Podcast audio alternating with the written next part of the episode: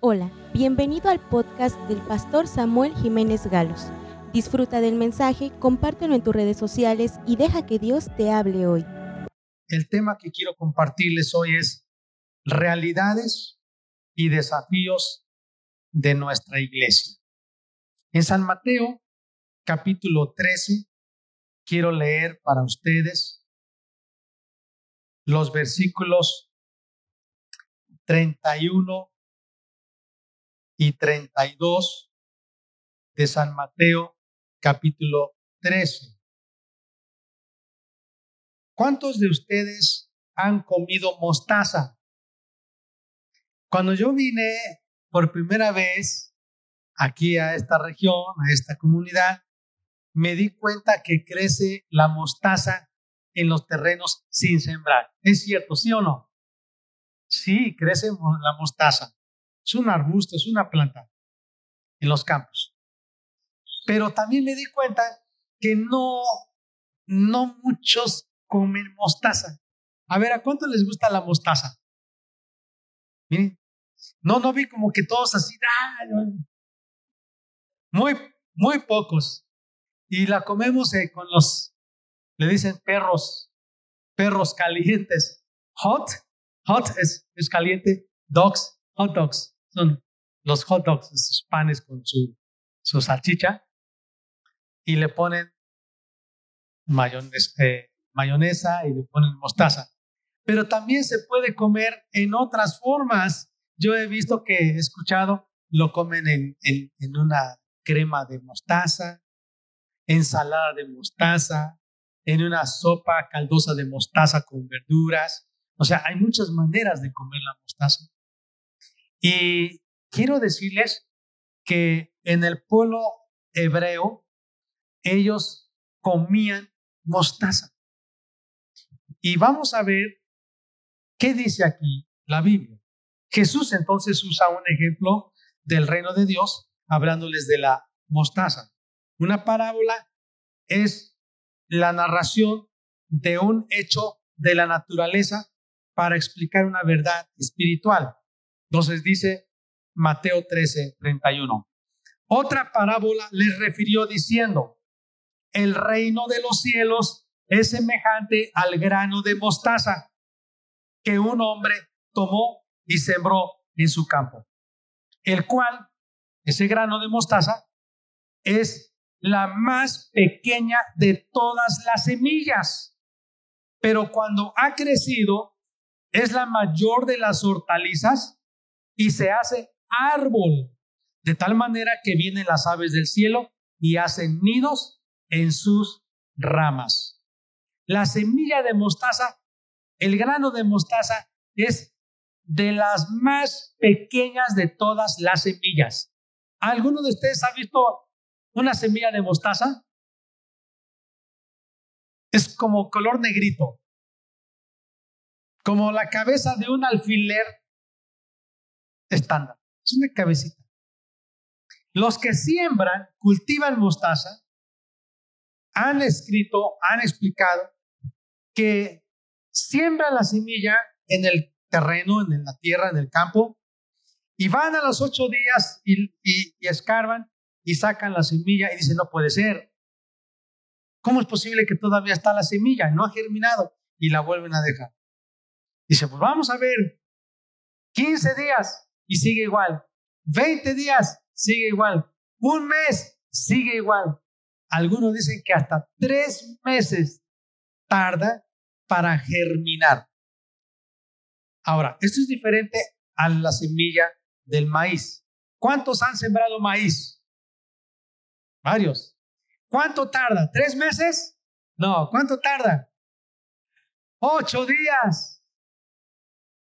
Ocho días, es más, quizá un poquitito antes, si quitáramos la tierrita y veríamos que ese grano de maíz germinó. ¿Qué quiere decir? Ya hay un pequeño retoño, se ve verde, un germen, y dice uno, ya, ya ahora sí va a empezar a crecer esta plantita. Una semana.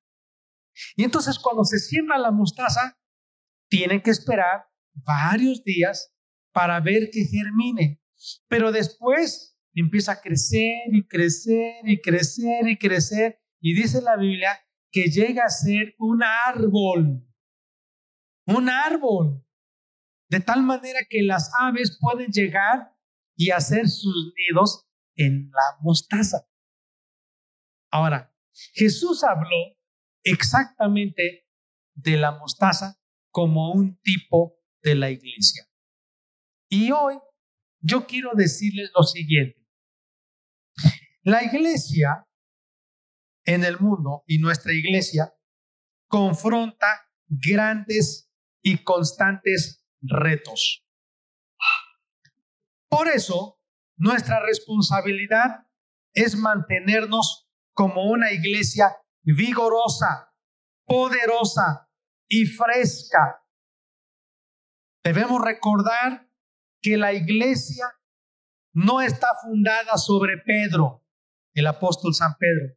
La iglesia está fundada sobre Jesucristo. Amén. Sobre Jesucristo. Si fuera sobre Pedro, pues con tantos embates que tiene la iglesia, ya se hubiera terminado, ya hubiera dejado de ser. Pero la iglesia está fundada sobre Cristo. Jesús, cuando estaba en la tierra, Jesucristo, le dijo a sus discípulos, eso está en Mateo 16, ¿qué dice la gente de mí? ¿Quién soy? Y entonces los discípulos comenzaron cada uno a decir, pues algunos dicen que tú eres Jeremías, que tú eres Isaías, que tú eres Juan el Bautista. Bueno, pero ya, ya, eso es lo que dice la gente.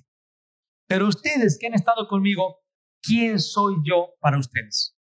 Y entonces Pedro dice una declaración poderosa y dijo, tú eres el Cristo, el Hijo del Dios viviente. Tú eres el Cristo, el Hijo del Dios viviente. Entonces Jesús le dijo, bienaventurado eres Pedro, porque no te lo reveló ningún ser humano, sino mi Padre que está en el cielo.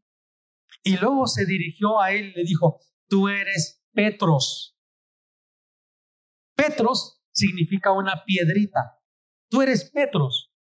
Pero sobre esta Petra que tú acabas de decir que es el Cristo, el Hijo del Dios viviente, sobre esta Petra, Petra significa roca. Tú eres Petros, Pedro. Pero sobre esta Petra, que es la roca, que es Jesús, quien tú acabas de decir, dice, ni las puertas del Hades prevalecerán contra ella. Así que ni siquiera la persecución, ni siquiera la pandemia, ni siquiera, ¿qué más podemos decir? La enfermedad, ni siquiera la apostasía, ni siquiera el materialismo o las filosofías que están creciendo, ni siquiera todas las hordas demoníacas que salgan y vinieran contra la iglesia, la van a detener y la van a destruir. ¿Por qué? Porque está fundada sobre Cristo. Es cierto, estamos pasando muchos, muchas batallas, estamos teniendo muchos embates, está creciendo la violencia, está creciendo el engaño, está creciendo la maldad, se están levantando falsos cristos, falsos profetas, falsos hermanos, falsos pastores, falsos predicadores. Vienen las crisis sociales, económicas, de salud como la pandemia. Y aparentemente como que la iglesia se tambalea. Pero no, porque la iglesia de Jesucristo sigue adelante. Estaba escuchando una historia en Corea del Norte que por accidente se tapó el drenaje de una zona en, una, en un lugar de Corea del Norte y tuvieron que meter la máquina para escarbar. Y ahí descubrieron que se reunían unos cristianos para adorar a Dios. En Corea del Norte es el primer país que se lleva el número uno en intolerancia religiosa, en persecución. Los matan, los matan. Entonces los sacaron y con la máquina pasó encima y los mató a todos. Es más, ni algunos que todavía estaban ahí reunidos secretamente, pasó la máquina y los empezó a, ahí a destruir y los mató. Escuché la historia de un, era el tío del presidente coreano del norte. Nada más porque en un acto cívico cabeció y empezó a bostezar, su sobrino, que es el presidente, el dictador de Corea del Norte, dijo, pues este, eso no se hace. Y lo echó a una jauría de perros. Y los perros lo devoraron, nada más porque bostezó. Si eso hizo para su tío, imagínense contra los cristianos.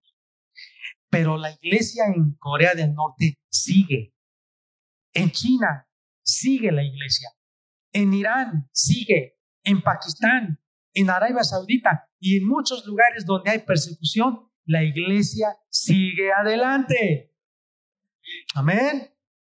Entonces tenemos muchos retos, pero Jesucristo nos dice su palabra, yo soy la roca viva.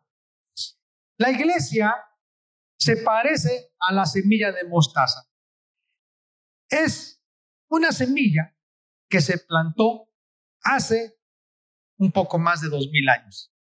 Cuando el Espíritu Santo descendió en el día de Pentecostés, Pedro se levantó con otros discípulos, 120 hermanos también, y comenzaron a predicar y dice la Biblia que se convirtieron como tres mil personas. Y ahí empezó la iglesia. Hoy en día hay miles y miles, y puedo decir millones de cristianos en todo el mundo. Muchos cristianos en todo el mundo han muerto por Cristo, están ahora en el cielo sus almas y siguen más. Cada día se convierten cristianos en todo el mundo. Y en donde hay árabes o musulmanes que, que no permiten que se conviertan a Cristo la gente, los mismos musulmanes en su casa tienen sueños, tienen visiones, ven a un hombre vestido de blanco y les enseña las marcas en sus manos, en sus pies, y le dice, yo soy el Mesías, yo soy Jesús. Ve y esos misioneros que están allá te van a dar un libro y vas a, vas a conocer de mí. Se despiertan estos musulmanes de ese sueño, de esa visión, y van y se convierten a Cristo, y algunos de ellos solo para recibir la muerte. Los matan. Pero aún Jesucristo se está manifestando a ellos. Así que la iglesia sigue creciendo. Al principio, cuando la iglesia llega a las comunidades, se ve insignificante. Hay una comunidad, si usted viaja hacia Puebla, se llama Tepeaca. El pastor de allá, de hace muchos años, ahora está con Cristo. Mariano Aguas Rojas. No se le puede olvidar Aguas Rojas. Él era supervisor de escuelas secundarias, telesecundarias. Y cuando se convirtió a Cristo, todo el pueblo se levantó en contra de ellos, su papá, él y algunos. Y el pueblo comenzó, mandó a alguien a tocar las campanas de la iglesia católica y comenzaron a tocar las campanas, a repicarlas. La gente bajó porque ya sabía que era una situación de emergencia. Bajaron con palos, con picos, con armas. Tomaron a un cristiano lo amarraron con el mecate aquí en la cintura, pero bien, bien amarrado. Pusieron a un jinete arriba del caballo y comenzaron a darle duro al caballo para que caminara. Y cada vez que el caballo avanzaba, de una forma milagrosa, se soltaba el mecate, pero no, no, no así como que se desataba, sino que se salía con todo y así el nudo así. Y si no puede ser, no puede ser, porque a varios cristianos los habían arrastrado y así arrastrándolos con, con, el, la misma fricción en las piedras, en la roca, los, se morían. Se desangraban, se cortaban y se morían. Pero a este no le pasó nada. Lo hicieron por tercera vez y no pasó nada. Y a la gente empezó a temblar. Y dice, no, pues de una vez lo matamos aquí. Y sale uno, ¿quién es aquí el valiente que va a matar a este Y le disparó, tronó, pero no tronó. O sea, se escuchó, pero no, nada. Y entonces la gente comenzó a tener miedo y decir, no, este, este algo tiene, este algo tiene. Sí empezaron a matar a cristianos, los persiguieron, los golpearon a machetazos, pero quiero decirle que en toda esa zona ahora hay iglesias y hay cristianos que alaban a Dios así como nosotros. ¿Por qué? Porque la iglesia está fundada en Cristo. Así que no tengamos miedo. La iglesia va creciendo. La iglesia es como la semilla de mostaza. Se requiere paciencia, se requiere fe para ver el trabajo. Nuestros obreros que salen a las comunidades, algunos regresan y dicen, pastor, no somos muchos. Ya les digo, no se desanimen. Tengan paciencia, sigan adelante, sigan adelante, sigan adelante. Los que somos parte de esta iglesia debemos seguir adelante, fieles, firmes. Amén. Tenemos un objetivo a perseguir, un objetivo que es la visión de extender el reino de Dios hasta los confines de la tierra.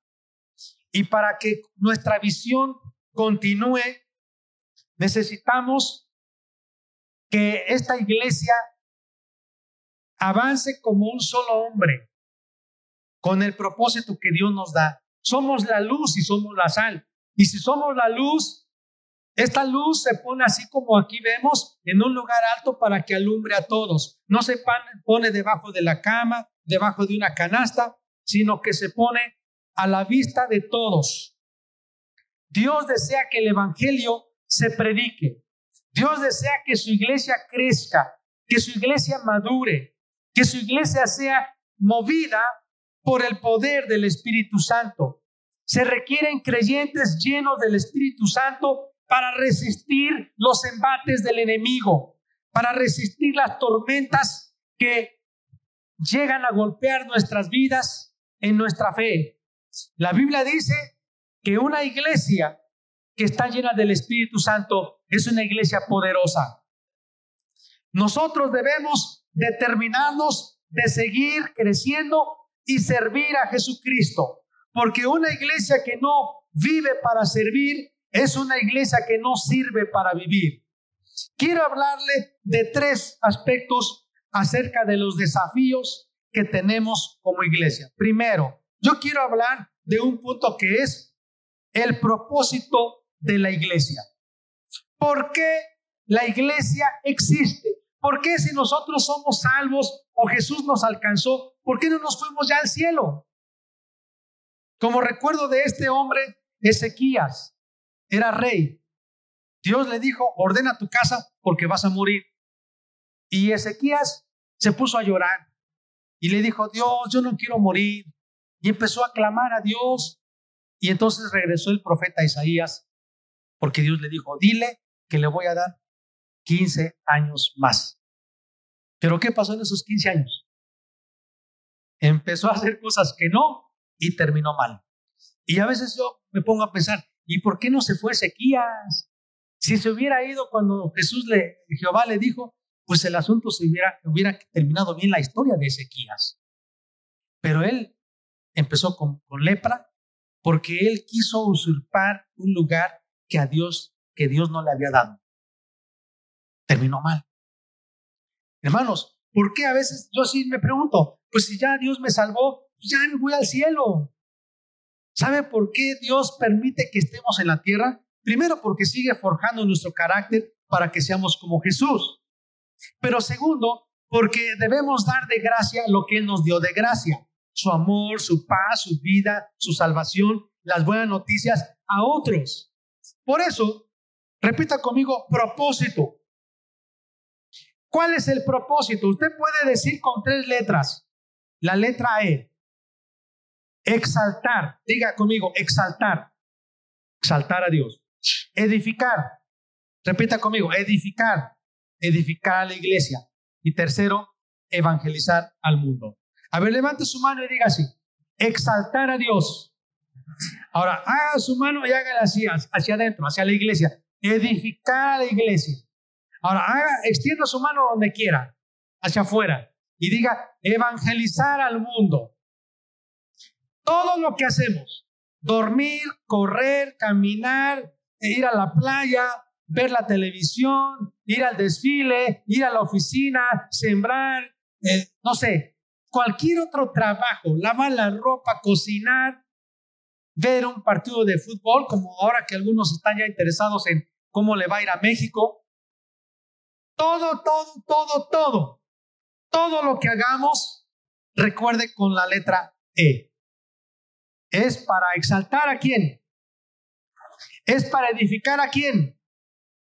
Y es para evangelizar a quién. Dios, iglesia y mundo. A ver, repita conmigo, póngase de pie. Ahora levante su mano y diga, exaltar a Dios. Ahora hacia adentro, edificar a la iglesia.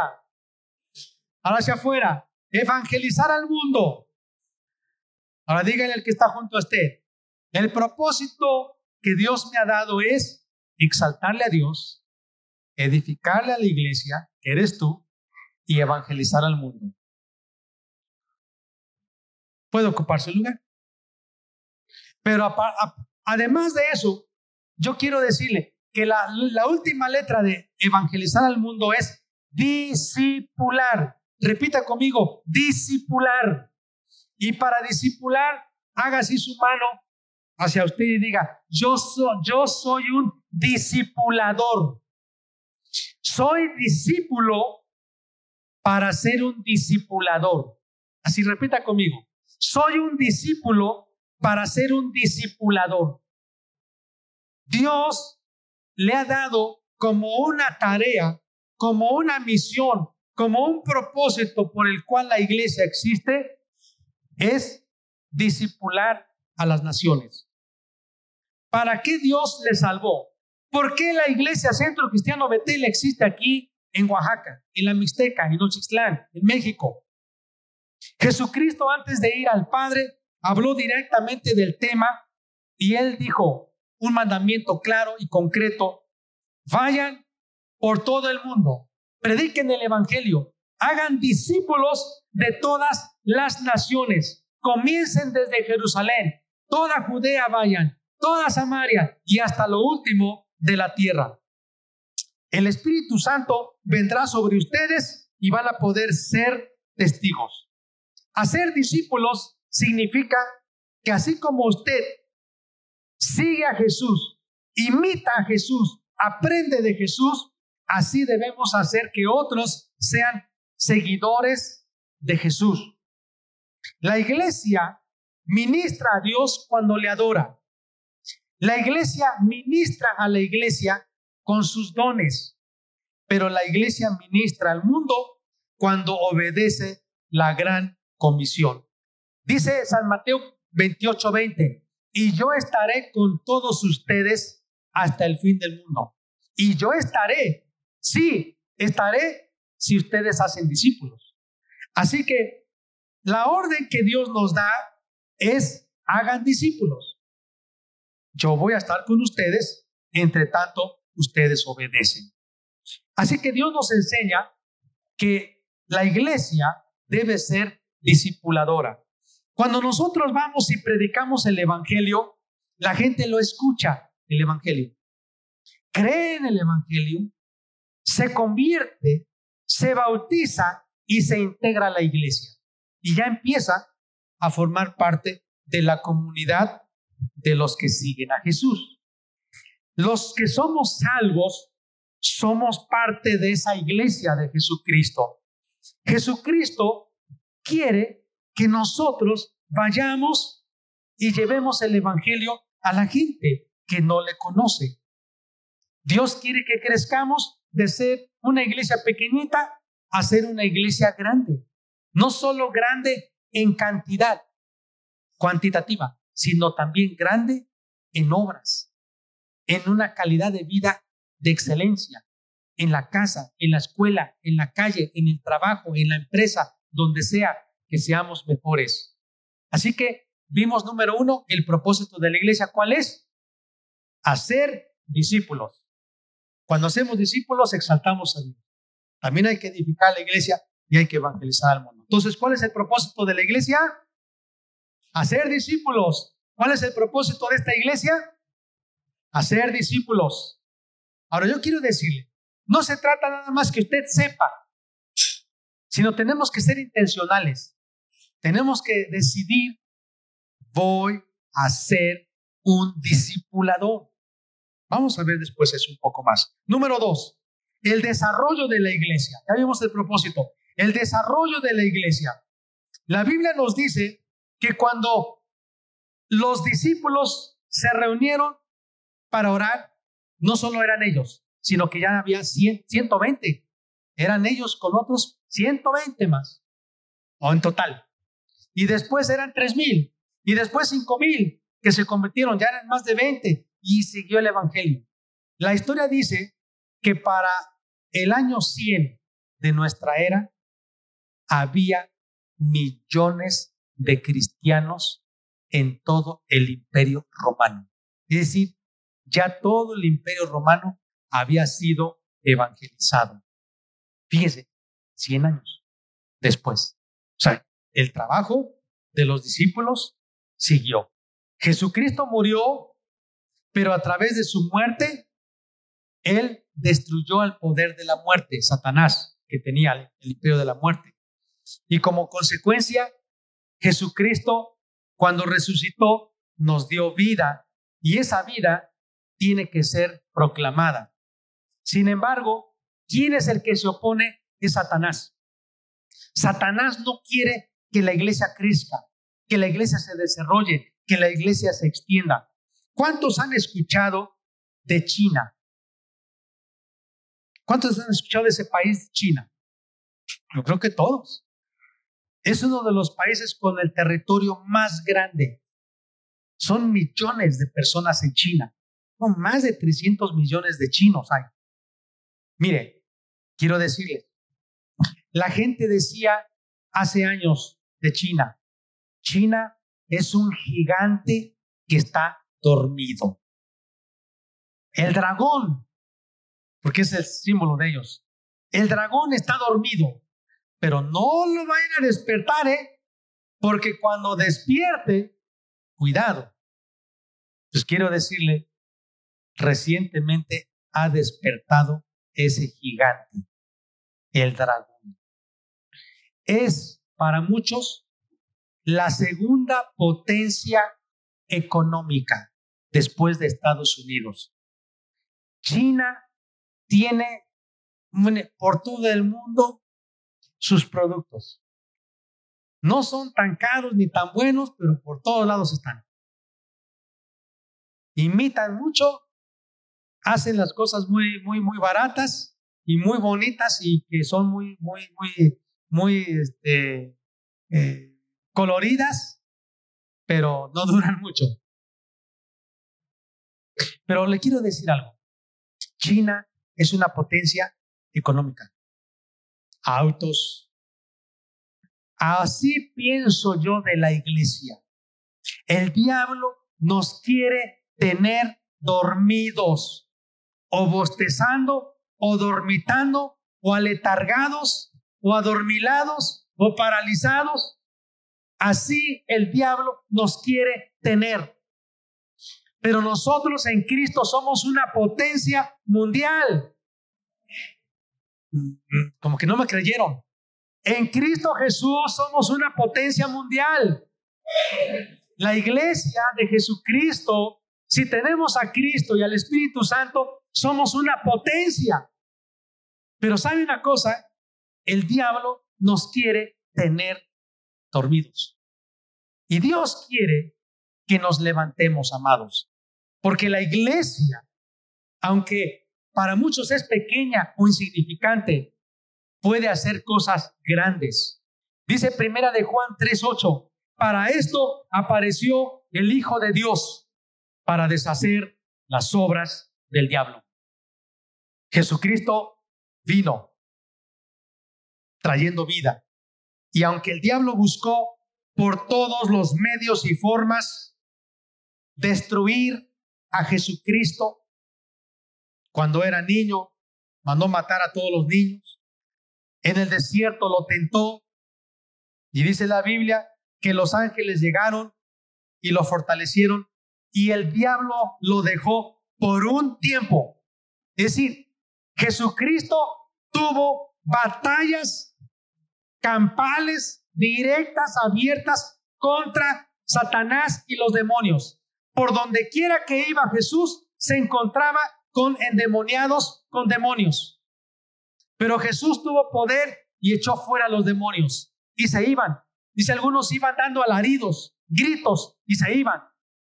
Hermanos, no se les olvide que nosotros, mientras vamos caminando en esta tierra para cumplir la tarea de hacer discípulos, estamos encontrándonos todos los días con los embates de Satanás hay ataques contra nosotros.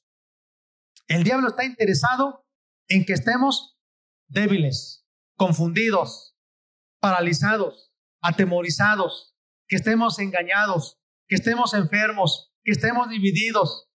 El, el, blanco de Satanás es la iglesia, son los cristianos y son los niños. Y debemos, hermanos, recordar que Jesucristo venció a Satanás y que nosotros estamos sentados con Cristo. Dice Efesios capítulo 2, versículo 6, con Cristo estamos sentados juntamente con Él en los lugares celestiales. Así que la iglesia tiene autoridad para vencer cualquier ataque del enemigo. Amén. Ahora, ¿cómo vamos a seguir avanzando a pesar de los ataques, a pesar de la persecución, a pesar de las enfermedades, a pesar de las filosofías, a pesar de la pandemia, a pesar de todo lo que venga contra la iglesia? ¿Cómo vamos a avanzar? Mire, yo quiero decirle, necesitamos ser fervientes en el espíritu. Yo le llamo espiritualidad ferviente. Hirvientes. La palabra ferviente es hirviente. Los discípulos de Jesús no pudieron salir a predicar si el Espíritu Santo no los llenaba con poder. Amados, necesitamos una comunión constante y continua con nuestro Padre Celestial, pero también con el Espíritu Santo. El Espíritu Santo nos quiere hablar todos los días. Necesitamos estar a solas, hablando con Él, leyendo la palabra y estar atentos para lo que el Espíritu nos quiere decir. Entonces, ¿cómo vamos a seguir avanzando? Con una espiritualidad ferviente. Y para eso necesitamos al Espíritu Santo. Otra, siendo una comunidad disciplinada. Los discípulos de Jesús tenían una vida transformada que la gente decía, oye, pero ¿cómo? Si estos eran galileos. Oye, pero, pero hasta tu hablar, hablas como Jesús. Mateo, que era un ladrón, cobrador de impuestos, se convirtió en un seguidor de Jesucristo. Pablo, que era un perseguidor de Cristo, se convirtió en un fiel, fiel, devoto de Cristo Jesús, predicador. Amados, todos nosotros los cristianos, escuche bien, aquí en Oxixtlán debemos de vivir una vida moral acorde a la palabra de Dios. Esto hará que a muchos podamos cerrar su boca. La gente dice, oye, pero si yo conocía a esta persona cuando no era cristiana, robaba o hacía esto o hacía aquello, pero ¿qué creen? Ahora los veo, son diferentes. Su matrimonio, sus hijos, su casa. Amados, debemos ejercer una disciplina moral y una vida ética conforme a Jesucristo. El Espíritu Santo es el que nos, nos va guiando con su palabra y muchas veces nos dice, lo que tú hiciste está mal, pide perdón. Oye, a donde tú estás yendo no es correcto, no vayas. No se trata de imposiciones, hermanos. Aquí en la entrada no tenemos una lista que dice se prohíbe, se prohíbe, se prohíbe. Es el Espíritu Santo con su palabra que nos va guiando. Otra, ¿cómo la iglesia va a desarrollar y avanzar? Necesitamos perseverar en la palabra. Amados, está terminando este año y acuérdense que cada año tenemos un programa que se llama CCB, Centro Cristiano Betel. CCB, cinco capítulos de la Biblia. A ver, repita conmigo, CCB, CCB, cinco capítulos de la Biblia. La Biblia es nuestra regla única de fe y de conducta. Es la palabra de Dios y Dios se revela a nosotros por medio de su palabra. Así que vamos a escudriñar su palabra. La otra, amados, necesitamos consagrarnos para Dios. Y amados, yo quiero decirles que la oración le va a dar a usted autoridad y le va a dar poder. Dios quiere que desarrollemos oración, ayuno. El ayuno mina la fuerza de nuestros deseos pecaminosos y carnales. Amados, muchas veces he practicado el ayuno para adelgazar, pero también he practicado el ayuno porque yo digo, ay, necesito, necesito hacer cambios en mis hábitos, en mis actitudes, necesito ser sensible más a la voz del Espíritu. Y no se trata solo para que no coma, porque ayuno no es mal paso. Alguien dice, es que estoy ayunando, pero estoy ahí en el trabajo. No, no, no se trata de eso. Ayunar significa que usted dice, estoy leyendo la Biblia, que no tengo tiempo de comer. Estoy orando y adorando a Dios, que no quiero ir a sentarme en la mesa a comer. Es ayuno y oración. Es pasar tiempo con Dios. Y la otra, amados, es importante que ustedes no se dejen, no dejen de congregarse. No vamos a dejar de congregarnos. Vamos a darle libertad al Espíritu Santo cuando adoremos. Siéntanse con libertad para adorar. Mientras usted adore, dígale, lléname, Espíritu de Dios, de tu gozo, de tu paz. El gozo del Señor es nuestra fortaleza.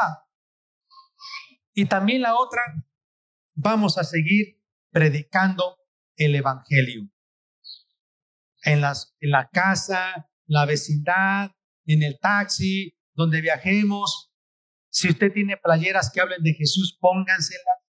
Si usted tiene libretas en la escuela o libros, fórrelos con mensajes de la Biblia. Ponga cuadros con textos de la Biblia en su casa. Decore su recámara con cosas de mensajes bíblicos. En sus face, en postea algo de la Biblia porque a veces posteamos de otras cosas, pero ¿por qué no darle prioridad a predicar el Evangelio? ¿Sí me entiende? Promover a Jesús. Y número tres, quiero terminar.